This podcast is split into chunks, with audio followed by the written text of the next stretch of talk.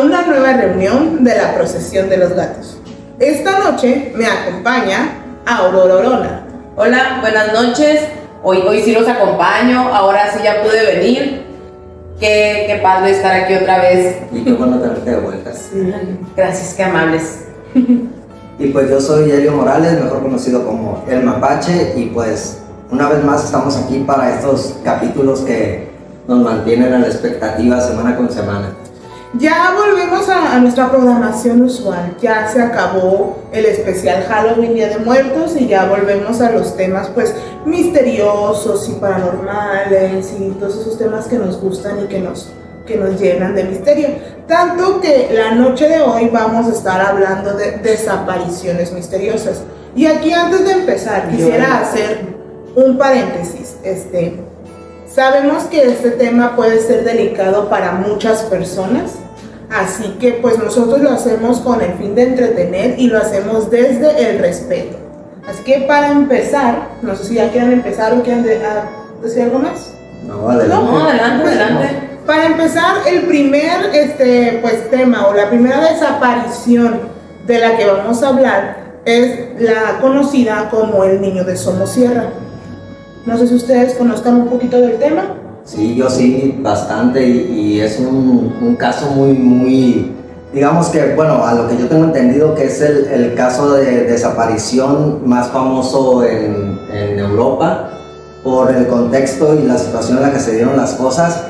Y la verdad, pues es un tema muy, muy interesante que vamos a ir desmenuzando poco a poquito aquí en el. Aparte ya tiene muchos años, no tiene como 36, 37 años. 37, Y sí, todavía no no, saben qué onda. De hecho, todavía hay gente que lo investiga, ¿no? Sí, Este, este, bueno, esta desaparición, la Interpol la tiene catalogada como la desaparición más este, difícil, más misteriosa de toda Europa. Y pues para comenzar, pues vamos a poner un poquito de contexto de qué es lo que pasa. Vamos a regresar 37 años en el pasado, a junio de 1986, donde una familia viajaba en un camión tipo cisterna. ¿Cómo es un camión tipo cisterna? Bueno, como una pipa. sí, las que conocemos aquí en México comúnmente como pipas.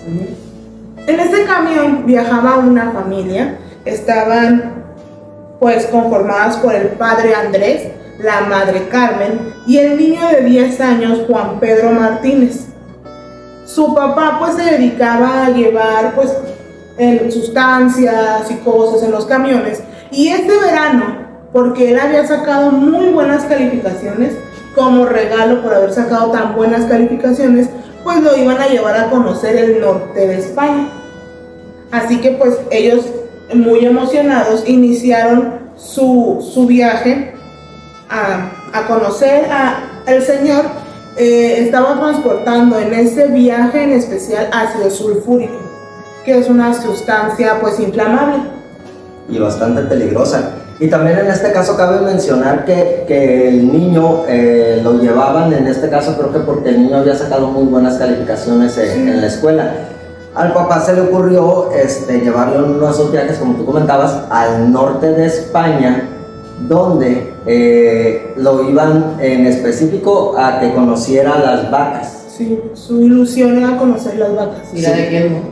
Porque el, el- el niño, digamos que ese era su animal favorito y tenía libros referente a vacas y todo eso. Entonces, eh, curiosamente, al sur de España, de donde eran ellos, no había, digamos que vacas. Entonces, pues el, el papá decidió llevarlo directamente hacia el norte, si no me equivoco, a Bilbao, para que, pues, para que el niño pudiera ver las vacas en vivo y a todo color. Era su regalo por haber sacado buenas notas.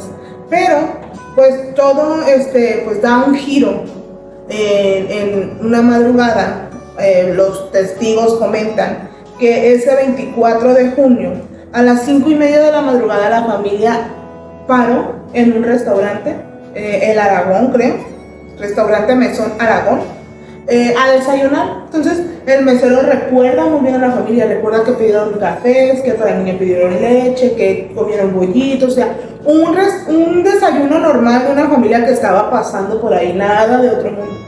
Entonces, ya terminan Y aquí el, el mesero desde ese punto dice que él ya no vio al niño subir al camión.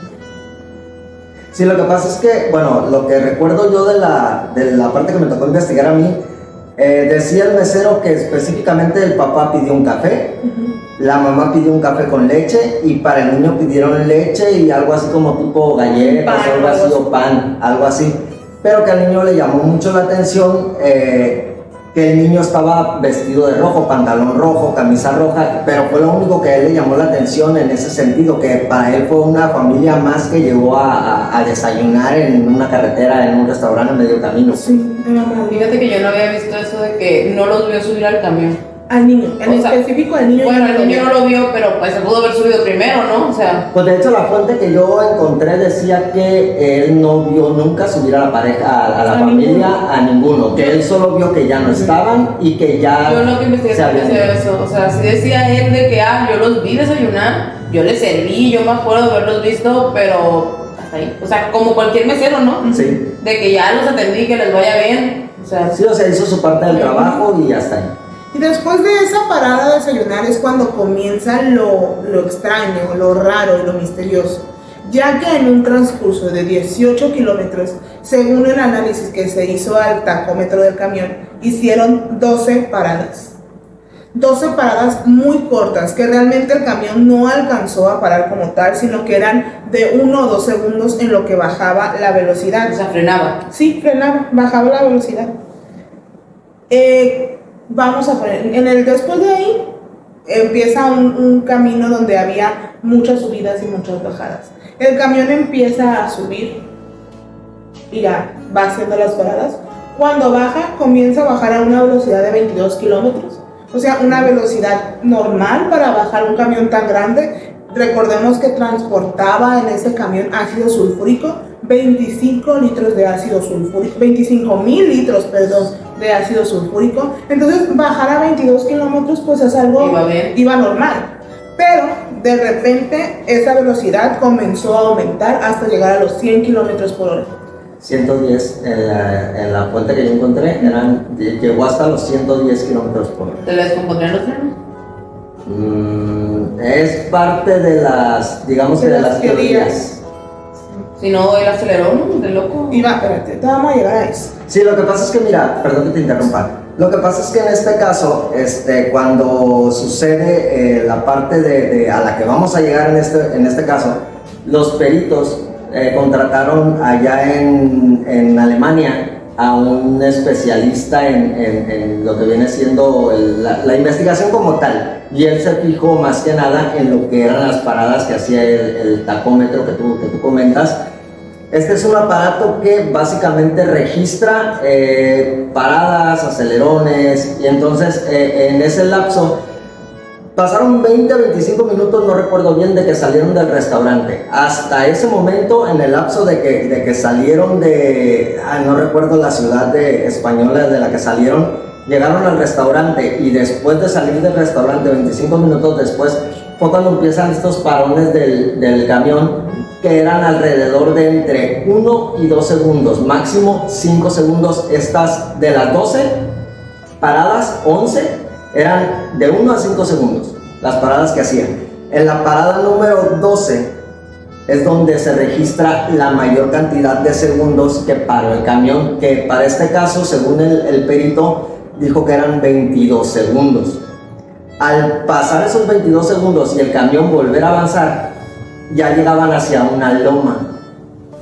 Se sube la loma al camión y cuando baja, efectivamente baja a 20 kilómetros por hora y de un de repente empieza a aumentar la velocidad hasta llegar a 110 kilómetros por hora. Capaz iba peleando con la esposa. Ahorita. ¿Qué pasa cuando empiezan a bajar? Pues empiezan a encontrar autos que iban de subida.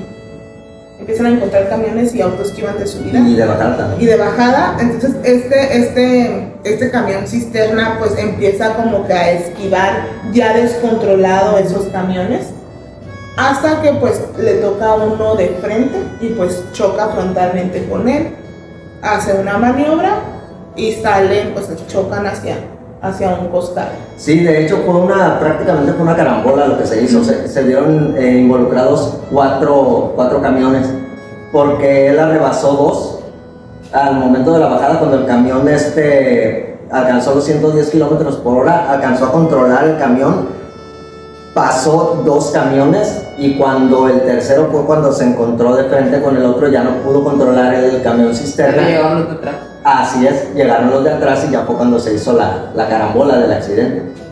Y aquí es donde comienza lo trágico y lo misterioso, ya que pronto testigos como autoridades llegaron al lugar y encontraron todavía dentro de la cabina los cuerpos de Andrés y Carmen.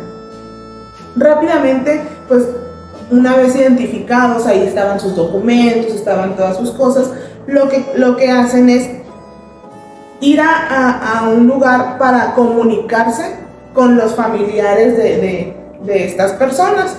Llaman Según yo lo que leí, nomás había un teléfono, ¿no? Sí. Porque vivían en un pueblo. En el pueblo donde ellos eran originarios solamente había un teléfono que era como en un restaurantito.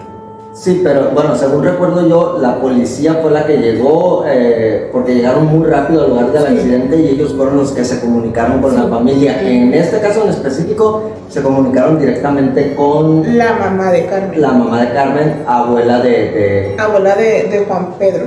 de Juan Pedro Martínez. Entonces, cuando llaman y pues le dan la trágica noticia, le dicen lo que había pasado, lo primero que ella pregunta es, ¿y mi nieto? ¿Cómo está mi nieto?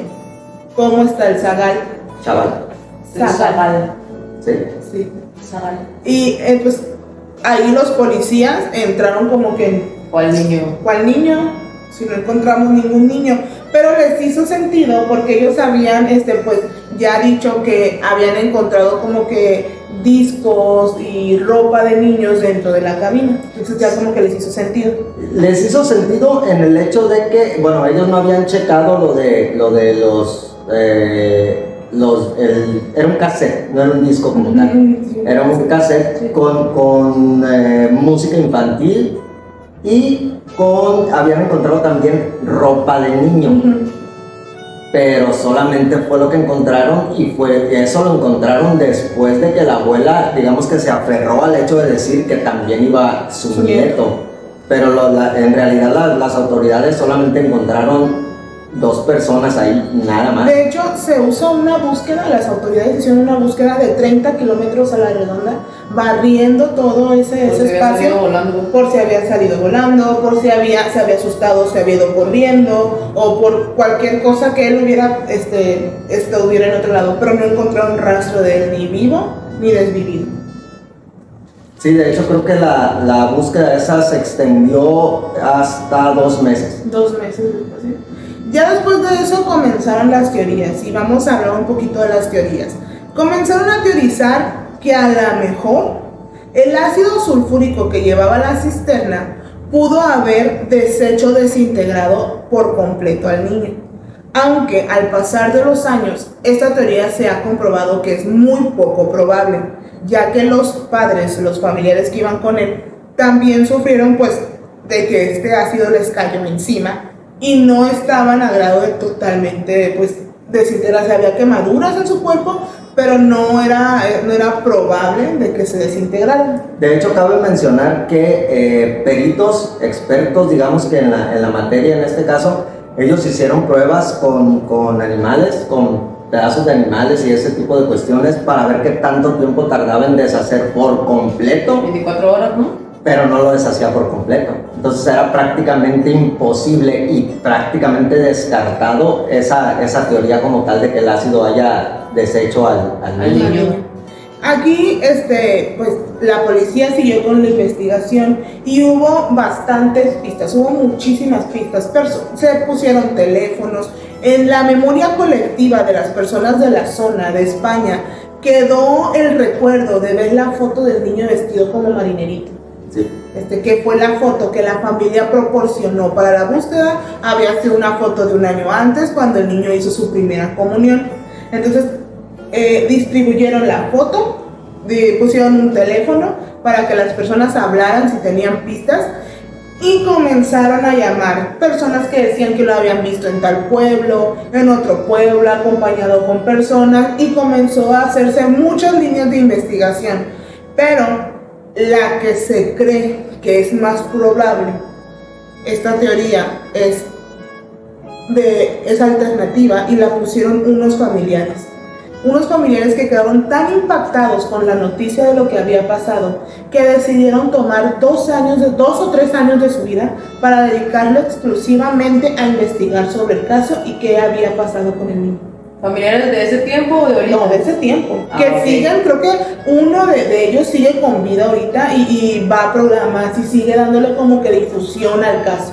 De ahorita ya que edad tendría él como 47, 48 años, ¿no? 47. 47. Pero mira, en este caso, bueno, se manejaron muchísimas teorías, ¿no? Inclusive por ahí me tocó escuchar una que la verdad no, no, no le tomé, digamos que importancia porque lo manejaban hasta eh, rapto por objeto volador no identificado. Entonces, digamos que esa, esa como que la deseché yo, pero bueno, personalmente la deseché. Pero había otras que, que como que concordaban un poquito más y me hacían un poco de más sentido, como el hecho de que eh, alguien hubiera intentado secuestrar al niño por el hecho de, de las paradas.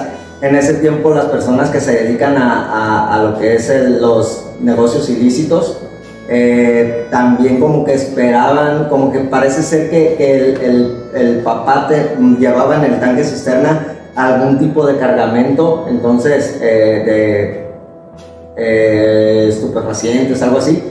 Entonces eh, se creía que estas personas, eh, lo- para obligarlo a que él entregara la carga como tal, eh, lo intentaron interceptar para quitarle al niño. Pero, ¿por qué con la- en las investigaciones no encontraron nada ilícito, no? Eh, probablemente, eh, bueno, las investigaciones arrojaban que no, pero unas líneas de investigación arrojaban que hubo testigos, que la verdad ahí también esa parte no me, no me cuadra tanto, porque decían que se, se- los testigos decían que encontraron o vieron una furgoneta blanca, una Nissan blanca, en la cual venían tres personas que se identificaron como enfermeros y de, la- de las cuales descendieron dos personas, una persona quedó ade- arriba de la furgoneta y solo una de las dos que se bajó se acercó al vehículo, pero fue como que echó un vistazo nada más, como que se metió, agarró algo, lo sacó y se lo llevó y ya no, jamás volvieron a saber nada de, de- de estas personas. No me cuadra tanto, o sea, tiene cierta lógica, pero el detalle es que tomemos en cuenta en este caso que el camión cisterna estaba completamente bañado por el ácido sulfúrico.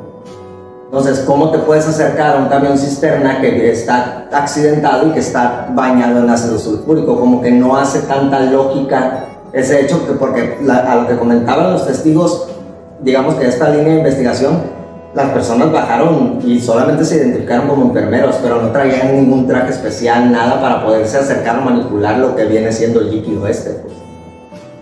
Y esa, esos testigos y eso de lo que habla Helio, eh, esa es la línea y la teoría de los familiares. Eso fue lo que arrojó la investigación que hicieron estos familiares que comentaba, este, donde venía es- ese, ese, pues ese dato de la camioneta Nissan blanca, de donde unas personas bajaron y todo.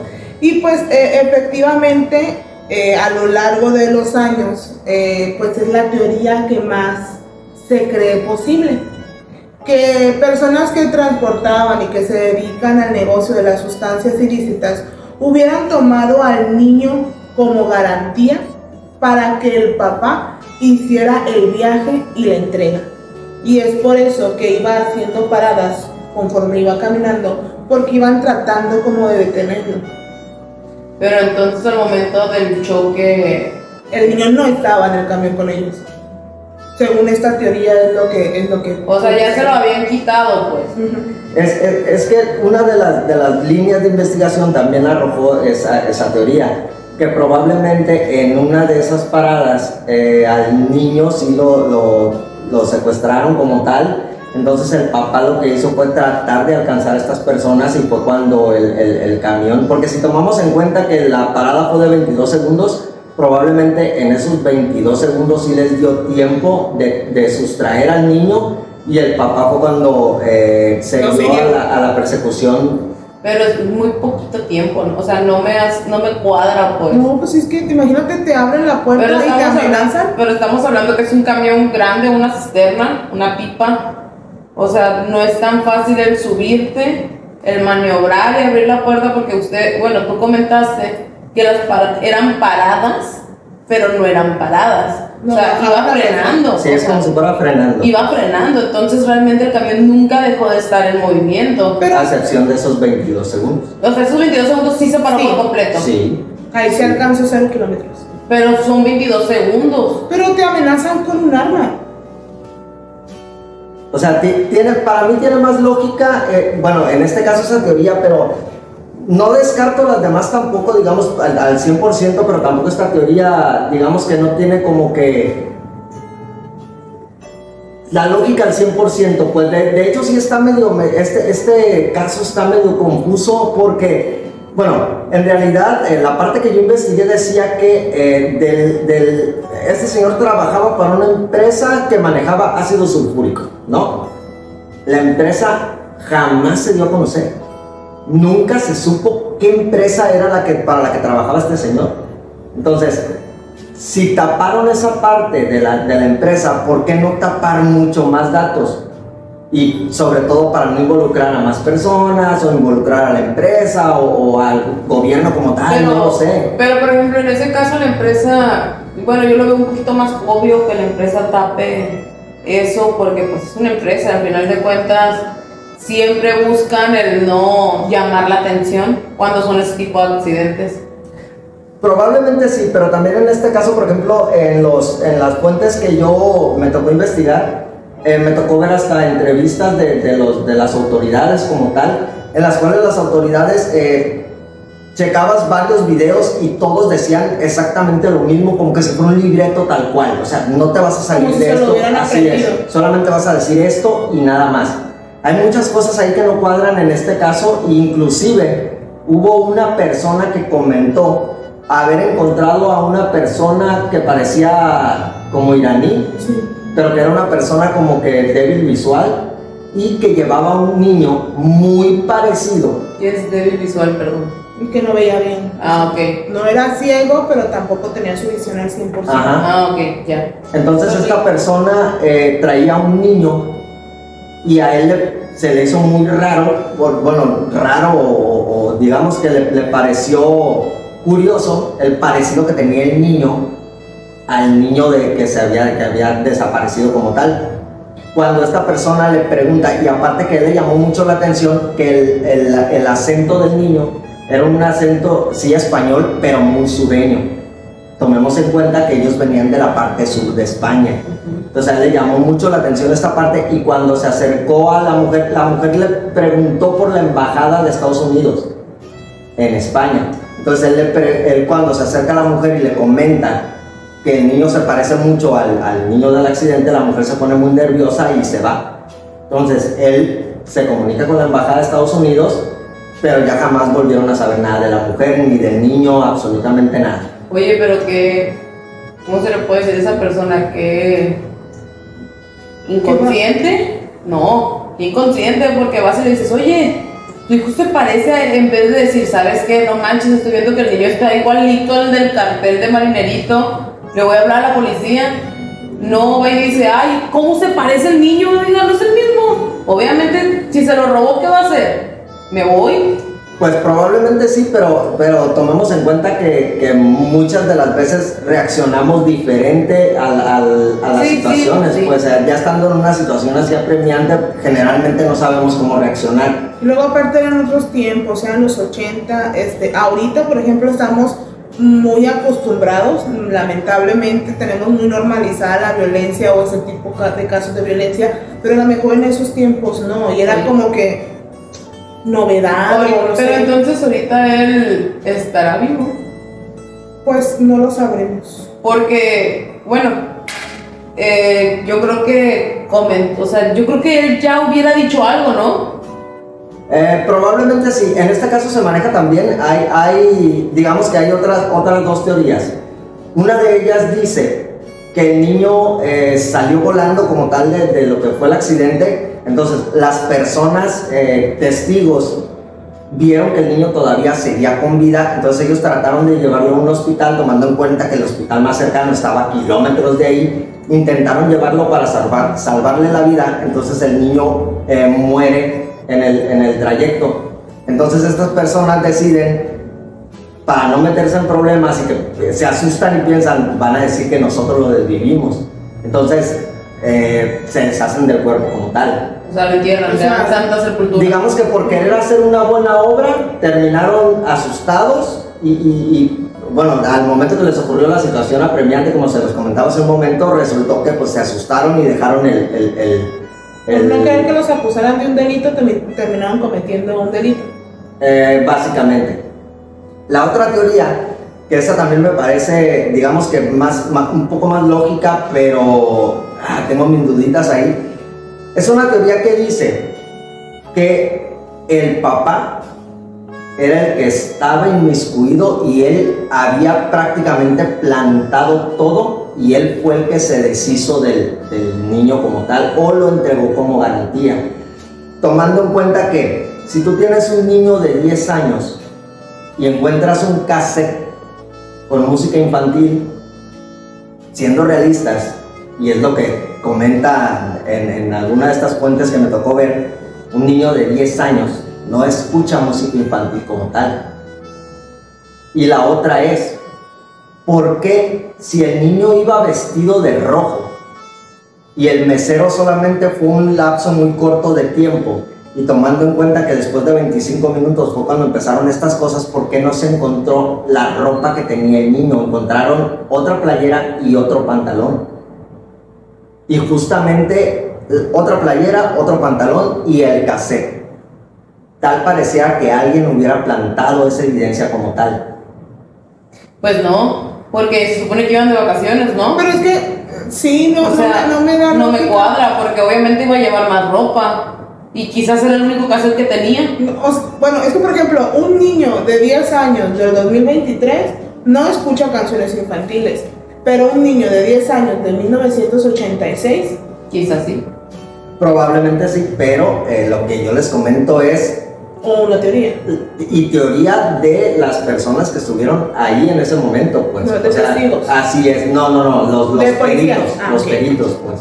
A mí me hace más ruido la que salió volando y que la gente dijo, no manches, hay que ayudarlo. O sea, me hace más sentido que alguien dijo, ¿sabes qué? Se desvivió en este preciso momento, ¿qué hago? ¿Qué miedo? Lo voy a enterrar. O sea, se me hace más lógico que ha- haya pasado eso porque nadie sabe dónde está. Pues sí. Y, y repito, si él estuviera vivo, yo creo que ya se hubiera resuelto el, pues, el misterio. Mínimo él tuviera un recuerdo de algo o si lo adoptó alguien y tiene fotos de él más o menos de unos 14, 15 años, no cambias mucho a los 10 años. No, y aparte, este, si en realidad él, digamos que siguiera vivo y no hubiera perdido la memoria o algo así, eh, pues ya este caso es demasiado famoso. O sea, en cualquier parte del mundo eh, conocen más o menos o en alguna vez han escuchado, digamos, el- este caso. Entonces, supongo que el Pues, niño. pues que eso es a lo que voy, o sea, si yo veo mi imagen ahí, o sea, aunque no me acuerde, voy a estar de que Es muy parecido. se parece a mí, o Sí, sea, sí, híjole, ¿cómo nos parecemos? O, ay, se parece a mi hijo. Sí, digo, en, en este caso sí se manejaron demasiadas teorías y, y, pues ahí hay muchas cosas turbias en, en- en cuestiones de, lo que manejaron las autoridades, en este caso como tal, y sí deja abierta la puerta para demasiadas especulaciones y demasiadas teorías. Sinceramente yo creo que se desvivió ese día, ese, precisamente ese día el, el niño falleció con sus papás. O sea, yo eso es lo que yo creo. Que haya sido en diferentes circunstancias o que se lo haya llevado, que lo quisieron ayudar o etcétera. Yo creo que él sí, sí se desvivió en ese momento. Sí, tiene, tiene lógica. ¿Ustedes qué creen? Déjenos en comentarios qué creen que le pasó al niño. O si tienen alguna otra teoría también, déjenla ahí en los comentarios para echarle un ojito y, y ver hacia dónde más nos podemos ir en este caso. Pues si este tema les pareció un poquito turbio, los otros dos que tenemos preparados pues están todavía más turbios. Entonces vamos a seguir con el siguiente tema. Vamos a dejar así como que la conclusión abierta del tema del niño de Somosierra para que también ustedes que nos escuchan pues nos dejen sus teorías, sus conclusiones y qué es lo que piensan. Y vamos a seguir con el tema de Malasia Airlines, el vuelo 307 creo. O sea, otro, otro tema famosillo. Otro tema famoso, más nuevo. Pues sí, mucho. Este es un avión que desaparece en marzo de, el 8 de marzo del 2014, donde viajaban 239 personas, que 227 eran pues la- los pasajeros y había 12 personas de tripulación. Este eh, avión despega a las 0, cua- 0 horas con 41 minutos del aeropuerto de Kuala Lumpur. Iban a llegar de Kuala Lumpur. Kuala Lumpur. Iban de Tailandia a Iban, Chile, ¿no? Sí, iban a llegar a las seis y media del mismo día a Pekín. O sea, era una- un vuelo de una hora. No. Ah, perdón, de seis horas, sí, perdónenme. Ups, sí. La última vez que se comunicó fue a la 1.21. Fue la última vez que tuvieron contacto con O sea, no manches, o sea, salió a las 12.40 y tantos Sí, a las 12.41. y se comunicó a la 1.21. Ajá, y fue la última vez que se comunicó. Dejaron de tener este rastro con él. De hecho, el, como dato curioso, el, el piloto en este caso eh, estaba teniendo, digamos que unas actitudes medio, medio extrañas, porque esa comunicación que tú comentas fue una comunicación básicamente que no tenía que haber existido. ¿Por qué? Porque en este caso, él al llegar a, a una a cierta altitud, obviamente la torre de control ya se dio cuenta que él llegó a esa altitud, entonces él se comunica con la torre para avisar A los 10.000 pies, ¿no? que ya estaba en esa, en esa altura. Entonces era para, hasta los de la torre de control les pareció muy extraño el hecho de que el piloto se comunicara. Era obvio, ¿no? y que, O sea, como que por qué. Lo que yo leí es que sí hubo otras grabaciones, o sea, de la aerolínea, bueno, del avión, pero con códigos, o sea, tenían códigos. Sí, estaban codificadas. Sí, Pero eso se descubrió después. Sí, ¿no? después se acaba de descubrir. No dejan continuar, vámonos despacito. Ay, perdón, pues es que nos emocionamos. Este, el, el radar tuvo al avión este, aproximadamente solamente dos horas con 40 minutos después de que despegó.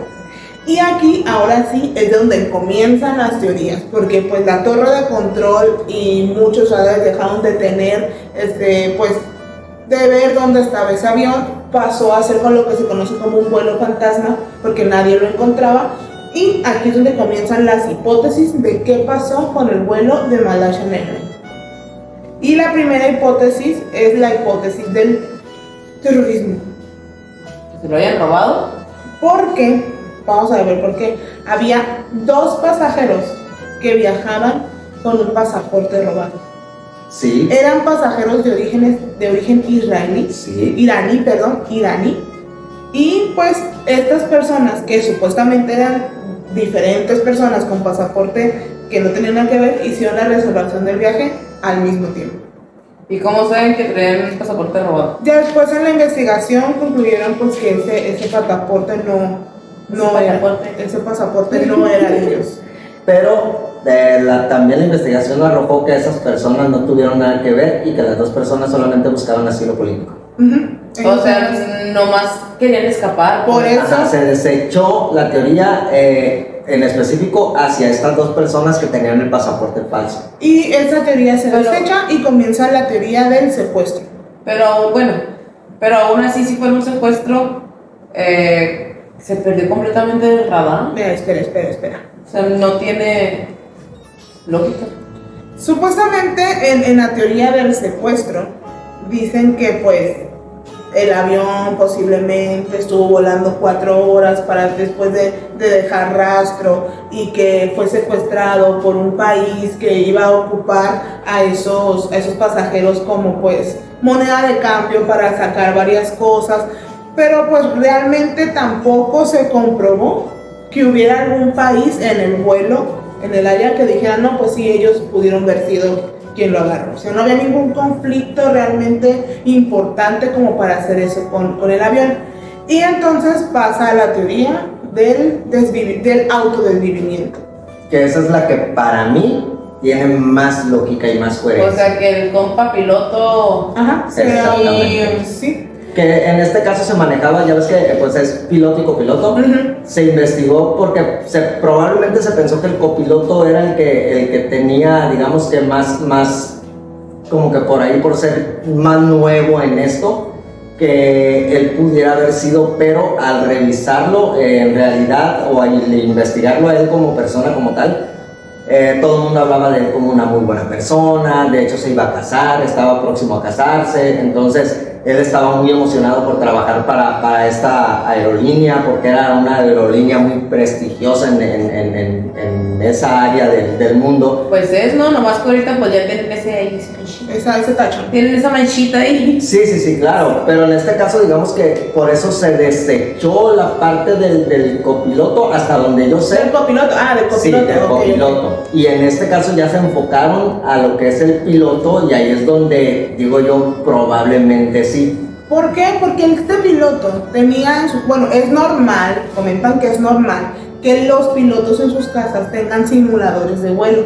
Lo que no era normal es que un año antes este piloto estuviera haciendo varias rutas, varias horas de la ruta, de exactamente por donde voló el avión. O sea, en su casa. Así como que ensayó a dónde se iba a ir, Un año antes. un año antes. Un año antes y, y, eh, si mal no lo recuerdo, este piloto padecía de depresión, era una persona que se había separado de su esposa, entonces eh, se conjugaron ahí como que muchas cosas para que Para crear la teoría. a crear la teoría y como que es, el piloto sea el principal sospechoso de O la sea, desaparición. o sea, sí, ajá, entiendo. Pone que su, su principal pues, motivo era automorirse. Bueno, automatarse. Bueno, Autodesvivir. eso. Y. Pero, ¿dónde, está el, ¿dónde están los restos del avión? Bueno, ahí comienza lo que es la teoría más reciente. No sé si ustedes saben sobre la teoría más reciente, lo que han arrojado los últimos datos. Pues yo vi un video bien chido. Eh, ah, bueno, antes de, antes de entrar a la teoría de, de... Estos son como que las teorías de la de que dice las, las- la policía, los investigadores, los ejércitos y todo eso. Pero este, hay otras teorías que dicen que pues, fue secuestrado por en, este, fenómenos no humanos. De hecho, supuestamente des- desclasificaron un video donde se ve el, el avión. Yo no sé si es real o no, pero se ve un, supuestamente, pues, filtran este video donde se ve este, cómo va volando el avión y de repente desaparece del radar y lo dejan de ver. Pero está bien raro ese video porque de cuenta que según se lo pasa, lo tenían pues en archivos. Ya ves que se ha dado mucho que los hackers pues se meten a, a bases que se supone que no se deben de meter y así. Entonces que lo sacaron con esos archivos y se ve el avión y al lado del avión, bueno yo vi que iban como, Como tres bolitas. tres bolitas como que tratando de que no se moviera, pero el avión se hace para un lado, se hace para el otro, o sea, como que tratando de darle la vuelta hasta que en un punto brilla algo y se va. O sea, ya no, es- ya no existe el Pero avión. vamos a pasar, porque te va a gustar. Sí, de hecho, este, en, en- digamos, no sería la primera vez, de hecho aquí en Mazatlán ya pasó el hecho de que, de que una aeronave sea interceptada por, por tres objetos voladores no identificados, e, inclusive también aquí la torre de control. De hecho, en esta conferencia del señor Maussan, saludos señor Maussan, este, Por favor, veamos. eh, comentaron este, que un controlador aéreo, eh, esto que yo les estoy comentando de, de una aeronave que era un, un vuelo privado, si mal no lo recuerdo, donde Sí. tres objetos voladores, eh, en este caso obviamente no secuestraron el, el avión, pero este, sí estuvieron como que volando a la par y por un momento como que el piloto perdió el control y como que el- estas es- eh, esferas eh, lo iban pilotando de alguna manera. Entonces, digamos que no está tan descabellada esa, esa teoría, pero hay otras cositas ahí que, que Eh, me hacen como que apartarla un poquito. Tenemos un episodio de eso, eh, véanlo. Sí. Justo tenemos un episodio de eso. Sí, ahí lo pones en los, en los abajito de los... Aquí, aquí se los vamos a dejar. Sí, porque está muy bueno de hecho. Este, eso explicaría por qué no se encontraron rastros. Este, Pero también puede ser otra dimensión. sí, también. O O sea, es otra teoría que también. Es que al momento de ver todo el video, sí es cierto que se ven esas como bolitas, pero ¿y si realmente no lo secuestraron y lo llevaron a otra dimensión? que sería parecido a lo que pasa en el Triángulo de las Bermudas Ujú. o estos aviones que desaparecieron durante el conflicto bélico de Europa de los años 40. Y aparecieron como mil años después, ¿no? Eh, sí, de hecho hay un vuelo, también hay una, una, exactamente no recuerdo qué vuelo es, pero es un vuelo que también desapareció y terminó apareciendo aquí en Sudamérica. Ajá, que apareció 40 años después, aterrizó y volvió a Y, desaparecer. ajá, volvió a ¿Es de despegar. verdad? Sí, sí. Sí. ¿En serio? Sí, hay un caso. ¿Y los pasajeros estaban vivos? Sí. Llegaron, o sea, llegan como que, "Ey, ¿qué pasó? Este, ya. Sí se bajaron. Tenían, no, tenían así como de que, oye, este avión tenía mucho tiempo desaparecido, ¿qué onda? Este, ah, pues no, y se ven la gente como desconcertada y vuelven a despegar y se van. Sí, el piloto se asusta porque ve cuando él aterriza, este, también digamos que a, la- a las personas que estaban en el aeropuerto, controladores aéreos y todo eso, les pareció muy raro el modelo del avión. Entonces se arrimaron a ver, pues, qué onda con este, con este eh, aparato. Y el, el piloto, al ver que se arriman personas, eh, digamos que con vestimentas diferentes, con autos diferentes, y que todo era diferente a los de su época, como que se asusta, como que dice, ¿qué onda? ¿Dónde estoy? Y pues agarra el avión otra vez, toma pista y se va, y ya no se vuelve a saber de O vuelta. sea que ahorita siguen pagando por ahí. Pues más o menos, no sé si, si sepan, hay una serie de manifiesto, se llama, que Sí. trata más o menos de eso, que está inspirada en ese caso No, yo del no la he avión. visto. ¿En qué, en qué Mm, mm. plataforma está? Sí, de hecho No me la recomendaron, está, me- La voy a ver. está muy buena. Pero se llama manifiesto y trata de, de, de- creo que está inspirada en ese caso que comenta. Pues yo no sabía que existe, o sea, quiero, o sea, yo sé que existen ese tipo de, pues de teorías porque he visto yo, pero de barcos, También va. así barcos que desaparecieron, no sé, en el siglo XIX y los acaban de encontrar hundidos como de qué onda, o sea, que hace un barco de Roma acá en en, buen estado. sí, o sea, en buen estado en Brasil, o sea, sí he visto muchos casos de esos, pero no sabía del avión. Sí, de hecho hay, hay varios y de verdad están muy buenos. A mí sí me ha tocado ver varios de ellos. Pero en este caso en específico, eh, de- del, del vuelo este de Malaysia Airlines, ¿cuál fue la teoría que se tiene ahorita? Me, me dejaste con eso y, y La saber. hipótesis que se tiene, la, la- de lo más reciente, eh, en mayo del 2022, pues el caso sigue abierto, se volvieron a, a buscar, se siguen buscando pistas, se sigue buscando y se sigue investigando sobre qué pasó. Es que la familia no está conforme, ¿no? La familia de los, de los de, pues, de- ni, los, ni de la tripulación. La teoría que se tiene es la de, de la de la despresurización. Ya que este, pues, encontraron una, una parte, una pieza, donde con los análisis que se hicieron se cree que posiblemente este, pues, tenía rastros de que hubiera despresurización. Aparte de que el avión en específico, o sea, el, el- avión tenía eh, un, como que una, un, un llamado de atención de un año antes de volar, de que la cabina donde iban los pilotos se podía despresurizar. Perdón. Es cuando entra aire y Pues estás muy, muy alto, muy arriba. ¿Y te chupa? Y de alguna manera eh, hay una fisura o algo y entra, digamos, que aire. Entonces en, en ese momento como que tiende a como que chuparse todo. ¿Y los restos? ahí va.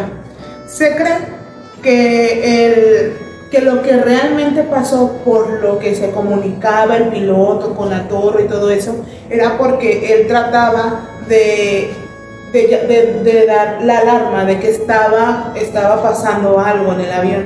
Pero entraron en un punto ciego. Hay- En, en el, en el vuelo hay un, un punto exacto donde se pierde contacto con todo radar. Y cuando comienza a, a más fuerte la despresurización fue exactamente en ese punto. Entonces lo que el piloto y el copiloto tratan de hacer es llegar al lugar mm, para poder aterrizar de emergencia. Entonces ellos tratan de aterrizar de emergencia de- o de acuatizar. De acuatizar, emergencia, eh, sobre el océano. océano de emergencia y este hay mm, como les digo hay señales en los restos porque se han encontrado como que restos así pedacitos de que ah este puede ser de Malasia o ah ese también Sí, es que Puede ser. O sea, pero encuentran así como que una llantita y cosas así. Pero es que no, han- no han hecho una investigación profunda en, Sí. la- No, en el mar. investigaciones sí se han hecho. varios, No, en el mar, sí, o sea, sí. varios países están involucrados porque era un vuelo internacional y hay varios países que están involucrados buscando los restos del avión y se han encontrado que ciertos tipos de, de cosas, pero lo que pasa es que si el avión llevaba esa fisura, el, el, el- ¿cómo te digo? El piloto intentó aterrizar, pero según esto, él sufrió sobre de hipoxia él, dejó de recibir oxígeno. Entonces, eh, existe también un dato donde analizan que, que el, el piloto intentó seguir mandando señales donde lo que duraba es de que él se iba quedando sin aire, sin aire, sin aire. ¿Y qué causa la hipoxia en, los, en las personas? Causa mareos, visión doble, sudoración, falta de oxígeno, no pueden respirar y al final se desmayan. Entonces, Imagínate, si de por sí yo me imagino que aterrizar un avión o acuatizar un avión en un estado de emergencia normal es de- normal, es demasiada presión. Ahora imagínate cuando se está despresurizando el avión y cuando se está, pues estás en ese estado así de, de pánico, pues él, él no tuvo ya control sobre el avión y esa es la teoría y la hipótesis que se cree que es la más, pues es la más reciente lo que han arrojado los últimos datos y es la que se cree hasta ahorita que podría ser lo que pasó con Pero, pero, pero, pero. ¿Y, y los cuerpos? Pues si el avión se desbarató, esos cuerpos también se desbarataron y hay fauna en el mar que pues se va a O sea, terminar el, consumiendo. avión, el avión se chupa y explota. Sí. Como lo que les pasó a estos chavos del marino, del submarino hace poquito. Ajá. Pero al revés, ¿no? Sí, ahora toma en cuenta que caen al mar Y hay animales, Hay y fauna, etcétera, sí. etcétera, etcétera. y toma en cuenta todo el tiempo que ha pasado. La lógica es que Pues chances se encuentran ropa o restos, algún huesillo. No, bueno, no, no lo creo. La verdad Por- no, porque, me pues, pero pueden seguir encontrando, por ejemplo, restos del avión. Que eso sí es lo que han La arrojado. caja negra, ¿no? Ah, han arrojado estos, estos, estos últimas pues hipótesis de qué fue lo que pasó. Sí, digamos que por no ser algo eh, biodegradable o, o que es de metal, vaya, pues obviamente pues, va a tener hundido, más ¿no? tiempo. También, Pero pues no todo. pero pues Porque salir recuerda que solamente han hallado piezas, como tal, piececitas. y en diferentes partes del mundo, o sea, el mar se las está llevando. pues. Pues sí, de hecho, pues es que el mar es inmenso. Y no tenemos en cuenta que es lo que menos sabemos como, como civilización, es lo que menos hemos explorado. Y de hecho, Qué este, miedo. tenemos ahí, traes ahí un tema de un mexicano, ¿no? Sí, ya el, último tema para, el, para pues, terminar, Para cerrar. para cerrar el episodio va a ser, vamos a hablar de la desaparición de mi amigo, el psicólogo y doctor, eh, pues Jacobo Greenberg. De hecho, esa, esa desaparición está muy misteriosa y lo que él ha investigado, por ahí si tienen la oportunidad, échenle un ojito, está muy interesante, está muy bueno, sus libros están, pero que de esos, son de ese tipo de libros que lo empiezas a leer y difícilmente lo sueltas. Un poquito de él para que también estén más Sí. familiarizados con él. Posiblemente más adelante traigamos un tema acerca de las investigaciones del doctor Jacobo Greenberg, pero el día de hoy nos vamos a enfocar solamente en su misteriosa desaparición, ya que el 8 de diciembre de 1994, el neurofisiólogo y psicólogo eh, Jacobo Greenberg, pues desapareció. Él cumplía años el 12 de diciembre, entonces su familia había organizado una pequeña reunión pues para festejar su cumpleaños. No llegó, pero no era raro que él no llegara, porque él tenía la costumbre de irse de viaje por varios días o de no contestar el teléfono a nadie por varios días porque era muy entregado a sus investigaciones. Así que en un principio su desaparición pues pasó desapercibida porque la familia ya sabía que él tenía este, ese tipo de actitud. Y de hecho, eh, eh, para su esposa, también desaparecida, por cierto, este, no era o digamos que era muy habitual el hecho de que él le dijera, ¿sabes qué? Ahorita vengo, voy a ir, eh, eh, bueno, en este caso con, con, Pachita, que él es muy conocido por hacer la investigación acerca de esta, de esta chamana Pachita. Eh, ¿Sabes qué? Voy a dos semanas con Pachita. Y se perdía dos meses, dos años. ¿Ella, ella desapareció después? Su esposa, sí. Sí, este, de hecho aquí es donde comienzan las teorías, porque hay varias teorías de la desaparición del doctor Jacobo Grimberg. Tenemos, eh, pues la principal sospecha es de que su segunda esposa, este, también desaparecida, Teresa Mendoza López, pues haya tenido ahí algo que ver con su desaparición. vamos a, a desglosar un poquito esto. En diciembre de 1994, el doctor Jacobo iba a viajar a Nepal para hacer unos, este, unos experimentos de telequinesis a larga distancia, desde India hasta México. Entonces sus asistentes dicen que, que ya estaba todo preparado, que ya tenían todo preparado para hacer estos experimentos. Si lo hubieran dejado, estuvieran... Pero que la esposa llamó de repente y dijo que irían primero a Campeche y que ya de ahí volarían a la India. Ya no se volvió a saber nada.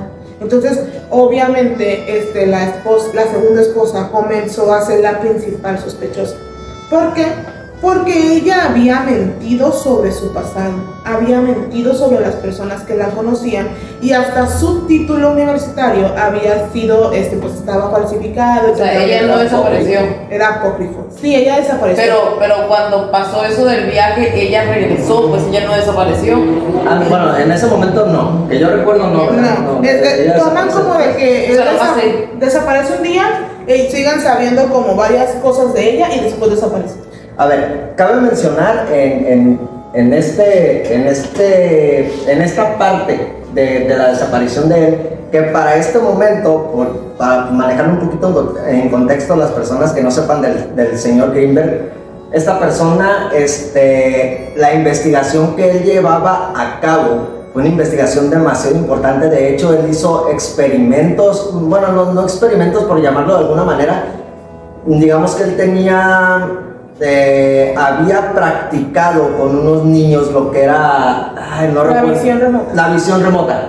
De hecho, él tenía eh, varios niños en los que él, en realidad se, eh, comprobó que podemos todos acceder a esta parte y, inclusive la investigación, digamos que más fuerte de él, es que todos vivimos en algo que él le llamaba la latiz, que viene siendo como, como la matriz de todo esto y que todos podemos acceder a, a, esa, a esa, digamos que a esa parte de, de la latiz, eh, pero siempre y cuando sepamos conectar con, digamos que con nuestra mente, nuestra alma. Es, es algo complicado de explicar así de buenas a primeras, pero sí era una investigación muy importante, tanto así que si tomamos en contexto un poquito lo que viene siendo la teoría de cuerdas, este, en realidad tenía o tiene mucha lógica lo que, lo que el señor Greenberg eh, hablaba en sus investigaciones. ¿Y si lo desaparecieron? ¿Lo desaparecieron por eso? Eh, es justo pues, por lo que quise mencionar esta parte, porque para este momento de la desaparición de él, él ya tenía eh, los estudios acerca de, todo esto que les estoy Es que si dice ella que viera a Nepal para hacer una investigación de la telequinesis a distancia, estamos hablando que se hubiera descubierto cómo fuera, fuera un boom o se hubiera cambiado muchas cosas de, de ahorita nuestro presente. Pero entonces quizás alguien no quiso. Hay que estar conscientes que esas investigaciones, eh, a lo mejor aquí en México era novedad, pero Estados Unidos y Rusia ya tenían rato este, pues, tratando con este, este tipo de temas, haciendo sus investigaciones. Y de allí es de donde parten las otras teorías acerca de su desaparición. Una de ellas y la que más le llaman, porque pues el caso se hace público y comienzan las pistas, ya saben, muchísima gente comienza a hablar, no, que yo lo vi, que estaba por acá, que así. Normal. Normal, ¿no? Cuando un caso esto se hace público. Hasta que llega la pista de Boulder. ¿Qué era esto? Un mexicano dijo que trabajaba cerca de la agencia secreta de Boulder en Colorado y dijo que él había visto que el doctor Jacob y su esposa bajaban de un avión privado escoltado por FBI, por, por agentes del FBI, y que los habían hecho que tomaran dos autos di- diferentes, o sea, que se fueran por separado. La familia, pues, no estuvo de acuerdo con esta hipótesis tan de Hollywood, tan novelesca, y pues dejó de, de darle la credibilidad que tenía pues la persona que estaba llevando la investigación en ese momento. Sin embargo, en el 2017, la CIA desclasificó este, varios documentos donde hablan del proyecto Stargate. Y allí había un artículo completo dedicado en específico al doctor Jacob Greenberg Y sus investigaciones. y sus investigaciones. En realidad, eh, digamos que, bueno, eh, en realidad la desaparición del- de Jacobo Greenberg es algo como que, híjole, sí, sí te deja como que qué pasó con él, porque no dejó pistas de nada, absolutamente nada, hasta donde yo sé. Pero digamos que también otra parte de lo que llama muchísimo la atención de él fue justo lo que comentas de, de- de lo que encontraron en, en la CIA. De, de- de la desclasificación. Ajá, y, y, pues la verdad es que las investigaciones que él hacía estaban muy interesantes, están, eh, digamos que difíciles de creer, pero eh, sí tienen bastante lógica. O sea, lo- no entendí, a ver. Encontraron en el 2017 No, la CIA desclasificó, Desclasificó. unos, unos documentos donde hablan del proyecto Stargate, que no recuerdo de qué trata este proyecto. Eh, exactamente no lo recuerdo, pero igual lo tomaremos en, en- Sí. en algún capítulo porque la verdad está, está muy bueno, está muy extenso el, Pero- el Stargate. Pero entonces de esa, de esa ¿qué? Desclasificación. O, o sea, aventó pues. Sí, él dijo que, ay, ya es tiempo de Sí. que la gente se entere de esto. Sí, ya ves que, Y el artículo de, de cosas. Jacobo era reciente. No, era No. De, de esa época. de esa época. Era una parte del, del- del documento que se desclasificó, venía una parte donde en específico hablaban de las investigaciones que Jacobo Greenberg había hecho. Ah, ok. O sea, pero Ay. todo lo hizo él, pues, antes de desaparecer. No, no, no, no. La, la, o sea que la Agencia Federal de Investigación en Estados Unidos Ajá. o la Agencia de Inteligencia de la Central de Inteligencia, es la CIA, Sí, sí, sí. hizo una investigación sobre él en ese tiempo, en el tiempo en el que estaba el proyecto Stargate, que no, no recuerdo exactamente de qué trata este proyecto, no sé si es el que tiene que ver con el MK Ultra y ese tipo de situaciones.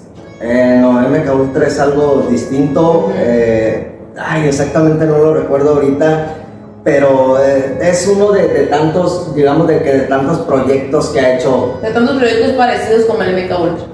eh, Proyectos turbios es que hay- muchos, hay sí, muchos. el gobierno de Estados Unidos. Entonces, en- en- en- en- había ese, ese archivo. Entonces, sí como que cuadraría que entonces el, el FBI lo escoltara y que qué pasó ahí, pero también hay O sea, lo otra. desaparecieron. Pues muchas personas quieren creer que había avanzado tanto en sus investigaciones que no era favorable que las personas comunes este, pues tuvieran como que, o como que supieran de eso. Que llegó como que a un, ¿sabes qué? Vente para acá, necesitábamos que salgas del ojo público porque él era una figura pública. Sí, sí. Él tenía su, su, su, ¿cómo se? su taller de investigación en la UNAM. Sí, él iba a- maestro de la UNAM. él iba a programas donde mostraba lo de la visión remota con los niños, programas muy populares, entonces era una figura pública. Pero estamos hablando que en ese tiempo, como tú comentas, en México no se veía eso, pues era como que wow.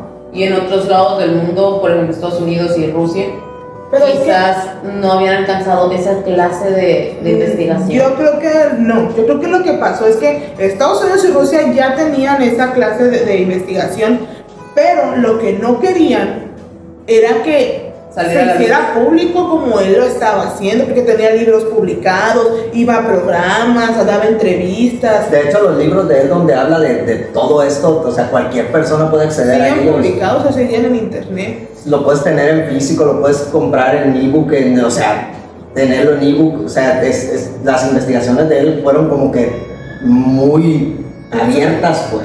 O sea, a él no le interesaba, él quería que todo el mundo se enterara. Pues él quería publicar su trabajo, entonces ahí es donde comienza como que lo turbio, o sea, ¿sabes qué? Nosotros ya sabemos que todo eso es cierto. Pero no Es- queremos que se entere Ajá, estás chido, tú estás chido. como que tú sí le sabes al tema.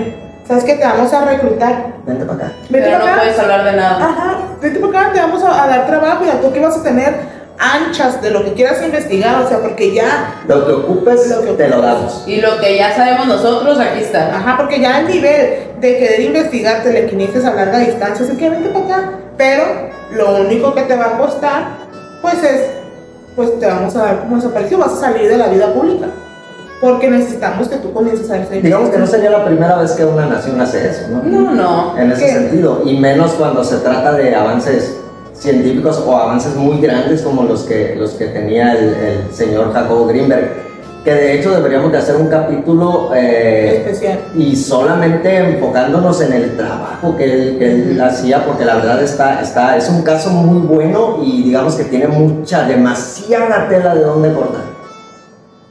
Pues yo creo realmente la teoría esa de que sí se lo llevaron. De hecho, en su libro de llevaron los rusos.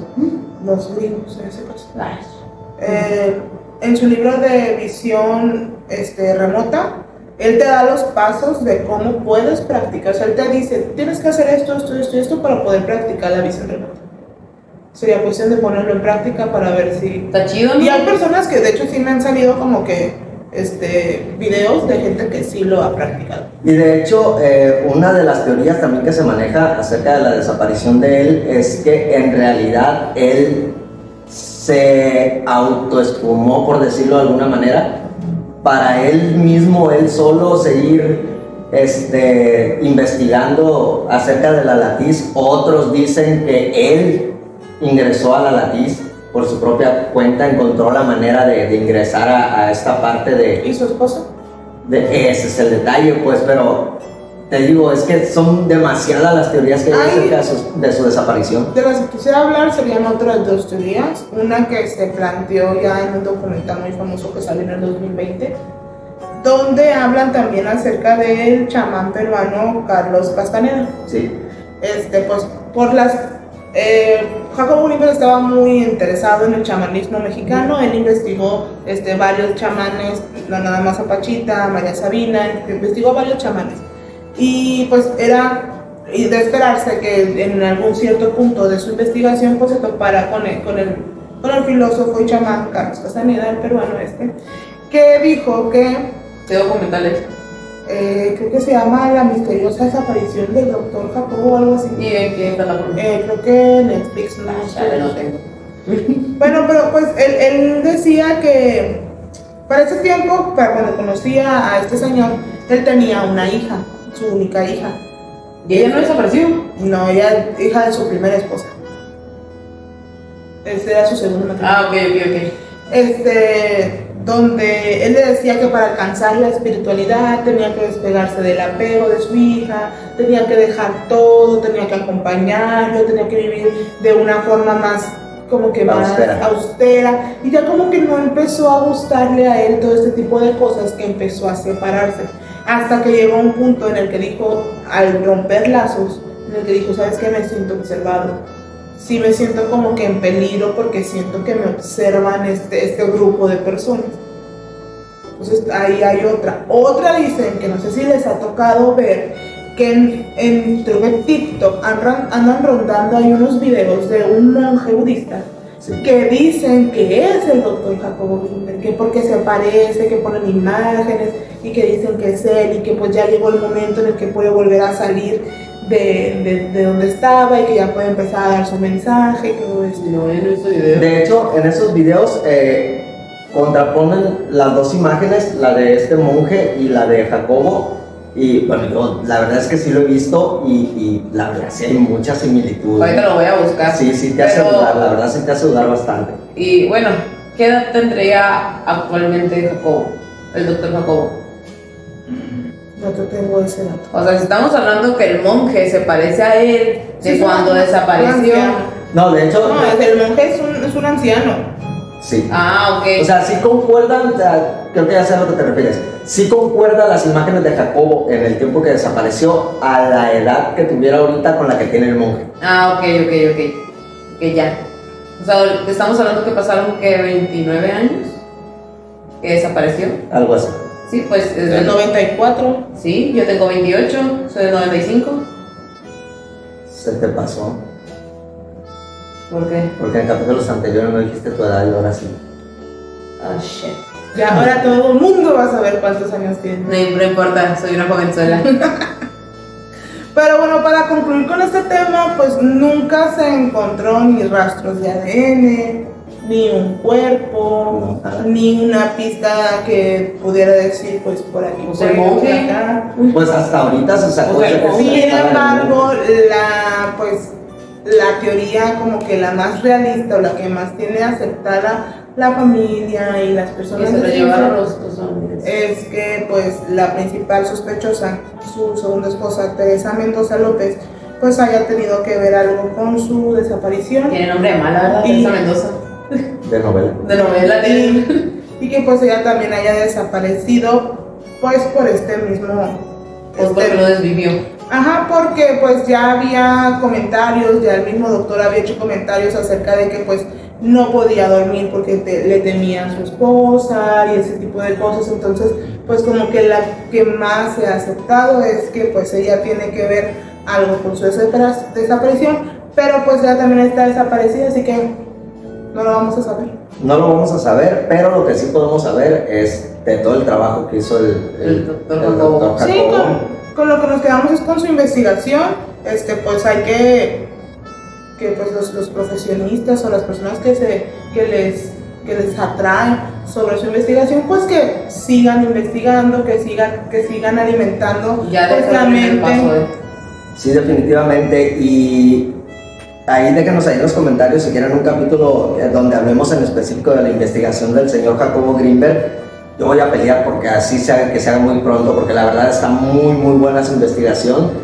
Y si tienen la oportunidad, échenle una ojeada a los libros de él, la verdad están muy buenos.